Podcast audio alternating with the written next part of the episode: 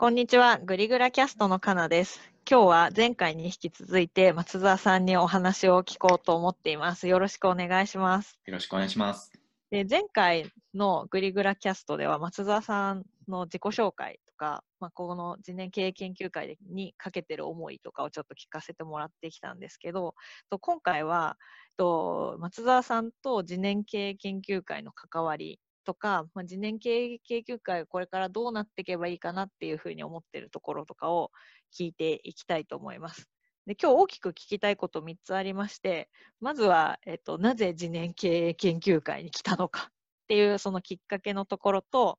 あとはたくさんの他のコミュニティだとか、まあ、ブランディングするような組織を見てきている松沢さんから見た、まあ、次年経営研究会、まあ、他との違いとか違和感とかあれば、そういうのをぜひ聞きたいなっていうのと、最後3つ目は、まあ、そういう松沢さんから見て、次年経営研究会ってこっちの方に行ったら面白いんじゃないかなとか、もっとこう価値が発揮でるきるんじゃないかなっていうのが、まあ、今の時点であったらぜひ聞かせてほしいなというふうに思っています。で早速なんですが、なぜ次年経営研究会に来ることになったんでしょうか？えっと、きっかけとして言えば、あのまあ、今自分が関わっている、あのブランディングのコミュニティというか、うんうん。日本ブランド経営学会っていうところがあるんですけど、うんうん。そこでも、まあ、あの同じようにマンスリーカンファレンスのように、あの月1でうん。イベントを開催していて、そこにあの武井幸三さん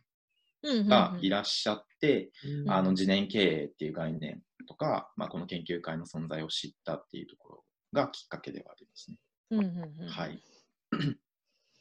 そこでなんか武井さんに誘われたとかっていうわけでもなく、全くないですね。あの イベントが、あもうその話を聞いているときに、すごいもう自分の中で興奮して、もうなんか熱くなって、うん。で、あの終わったらすぐにあの Facebook で武井さんにあのメッセージと申請を送って、うん。で、あの勝手にいろいろ、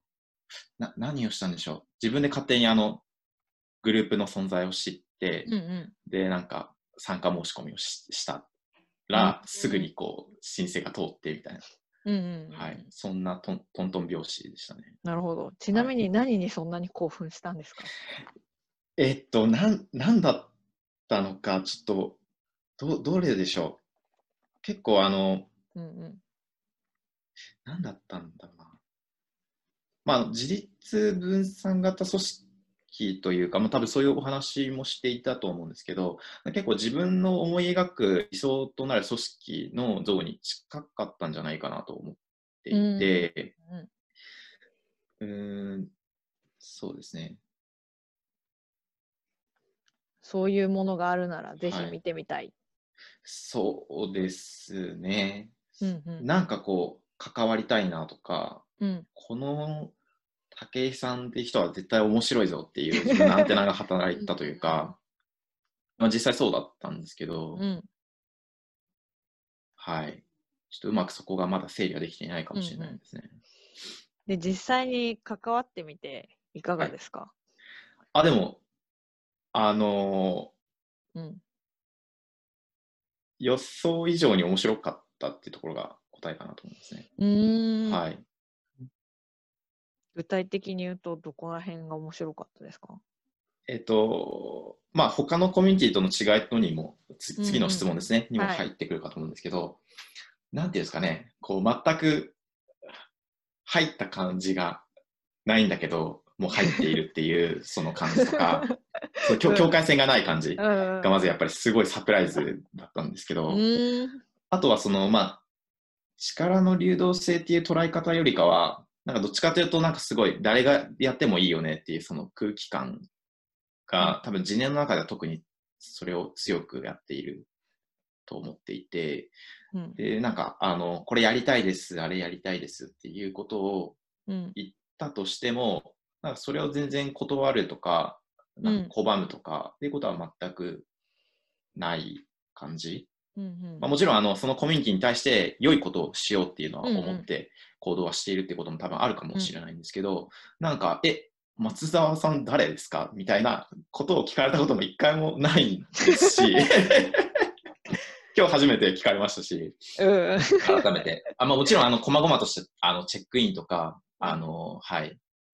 チェックインのあのスラックのチャンネルとかにも投稿はしてるんですけど、うん。なんかそれぐらいなんですよね。本当にその、うんうん。そうですね、境界線ですかね、多分。境界線とうん。は入る感覚がなかったり、あとはこうどんどん挙手したらやれる、うん。やれちゃう、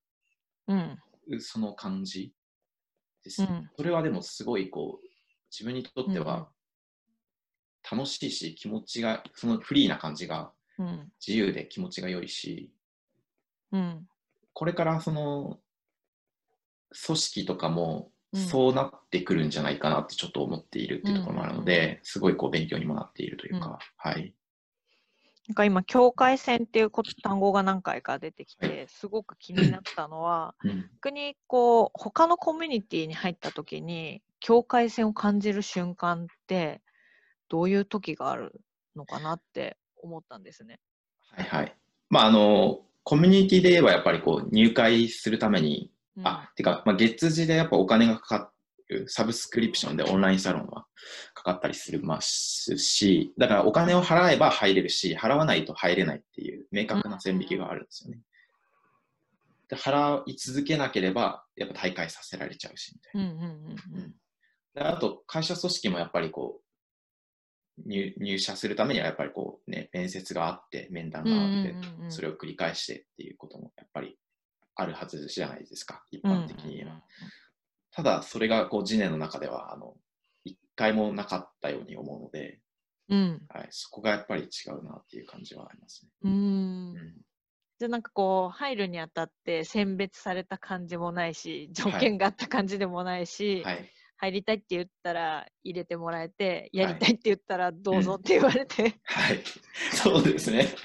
なんか並べるとなんかすごい無法地帯に聞こえちゃいますけど、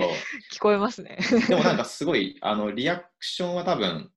とりああえず投稿しただけでは多分リアクションはもらえないし、うん。ちゃんとそのコミュニティの空気を読んで、うんコンテキストを拾って、うん。うん次の一手を打った打たないと、多分あんなにこうリアクションはもらえてなかったはずなので、うんうんまあ、なんかそういう意味ではちゃんとこう代謝というか、こう、うん。なんていうんですかね、外に出す機能は働いているような気はしてますね。うん。なんかコンテキストってそうどういうふうに読み取ったんですか？すやっぱ Slack を全部見るとか。あ、まあでも全部は見ないですけど、はい、そういうふうに過去のざらっと見たりとか、あとは人の話を、うん。うんあの、まあ、ちょこちょこ動かし始めたら人との関わりは必ず増えるので、そのたんびにあの、うん。あまあ、特にオンボーディングっていうところでは、うん。あの、よりコンテキストを拾うプロジェクトではあったと思うので、まあ、それもいい機会だったなと思いますし、うんうん。はい、そこ、そこら辺ですね。うんうんていうか、自分が必要だったからオンボーディングを作ったというか、全然コンテキストがわからないから、それを収集するためのプロジェクトを作ったというか、うんうんうんそうそういう意味もあったので、はい。なるほど。その話題は出てましたね。松澤さんは誰にオンボーディングしてもらったんだろう。自分でオンボーディングしました。今ないから作ろうぜって言って、うんはい、自分がまず理解をして、自分ごと化して、それを分かりやすいように形にするっていう、はい、プロジェクトでしたね。うんうんうんそうですね。なんかすごい、オンボーディングこうやりたいんですけどって言った時も、声上げたらなんかややりたいっていう人がはい。うちらほらがあって、あいつの間にかプロジェクト始まってるなって 思って見てました。そうですね。うんうん。そうですね。はい。じゃあなんか、そういう今、次年のこうコンテキストをいろいろこう捉える活動をしたりとか、まあ、次年の中の人で積極的に活動している人とつながってみたりとかして、なんとなくこう雰囲気がつかめてきたのかなっていうふうに思ってます。で、はい。その、まあ、武井さんの話を最初に聞いたときに、自立分散型の組織とか、まあ、自分が理想としたいような組織がありそうっていうふうに思ってくださったっていう話だったんですけど、まあ、そういう現状で、これから次年経営研究会はどういうふうになると良さそうですか？とか、はい。松澤さんうん的には、こういうふうになったら俺は居心地がいいなっていうふううんうんに感じてるとかって。あったらぜひ教えていただきたいなと思うんですけど、どうです？かそうですね。あの、多分最初に申し上げると、あの、多分ずっと自分は次年経営研究会にいないなとは思っていて、あの昨日の多分オンラインのお話もあったんですけど、うん。だから最初の頃に自分たちはいて、だんだんこううんうんうんうん。なんですか？代が変わって違ううん。種類の動植物がいる森林になるんじゃないかってお話もありましたけど、うん。自分は割と最初のその新森を育てるフェーズにいる人たちなのかなっていううん。ことは思っています。うんで、えっと、自分が、あなので自分が居居心地がいいかっていうと、今今が多分一番居心地が良くて、なるほど。このちょっとこう、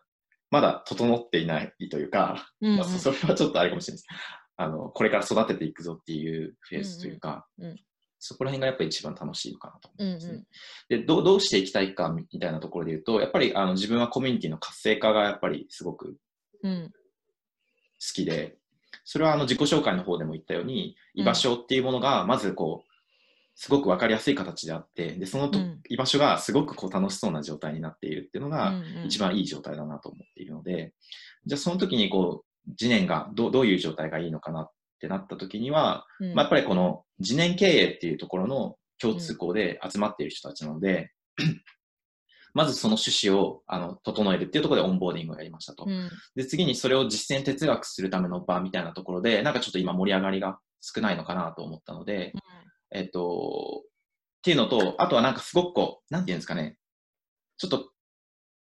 自分の主観ではちょっと空気がちょっと重たいような気がしたんですよ。うんうん、なるほど。それってなんかあの、もうちょっと、なんて言うんでしょうね、活気づいた、まあ、大阪の商店街じゃないですけど、なんかもうちょっとこうリソースが巡った方がいいんじゃないかなっていうのをなんとなく思っ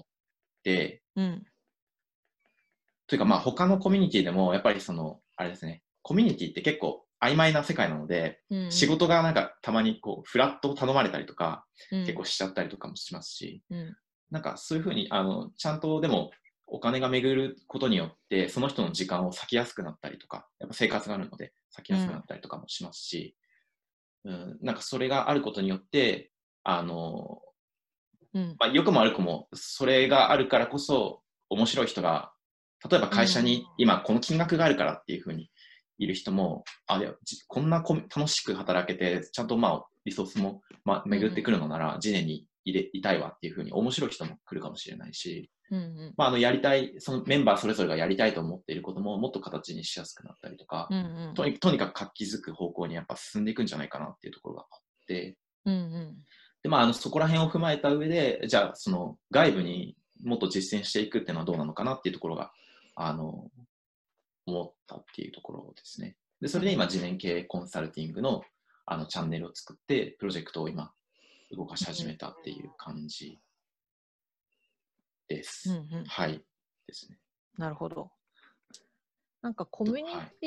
ィの特徴とか、その特性によって、活性化って言ってもいろいろあるのかなっていうふうに思うんですけど、今の松沢さんの話だと、こう次年の活性化っていうと、やっぱリソースがちょっとこう巡って、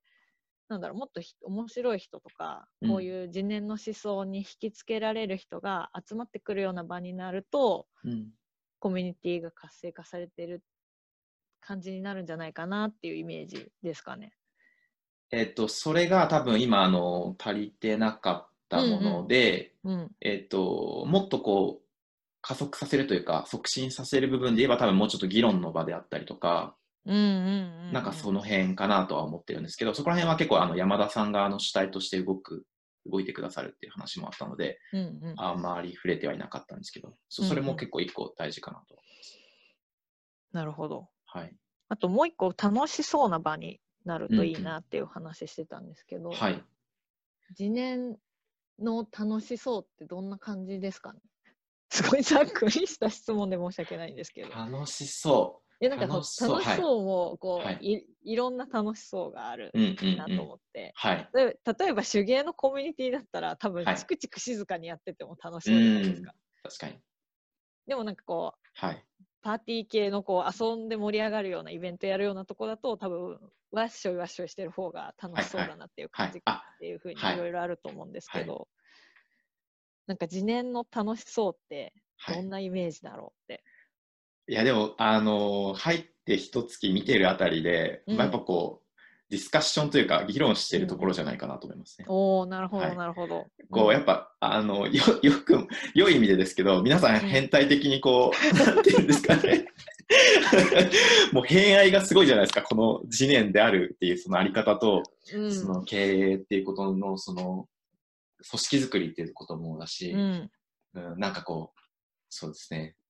そその辺かな、うん、その辺に対してはやっぱりすごくこう深い思いとうん、量を持ってて、うん、なこんなこうユニークで面白いコミュニティって自分はもう本当に多分それに対しても多分熱い思いを持ったのかもしれないですけど、うん、なないと思うので、うん。なんかそれはすごくこう一つその個性がうん、ちゃんと発揮できるような状態がなれたらいいのかなと思っていて、うん、イメージこうなんか自信のない人とやっぱこううん。エネルギッシュな人であればやっぱエネルギッシュなすごくこう、自分らしくあの日常が送れているような人、うん。日々の営みが送られているやっぱエネルギッシュなような人、になったら方が多分みんないいのかなとは思っていて、そこはこう間違いがないのかなと思っていて。うん、だからなんかすごくうるさかったりとかなんかすごいごちゃごちゃしているとか、うん、なんかめっちゃ活動しているのがいいっていうよりかは、うん、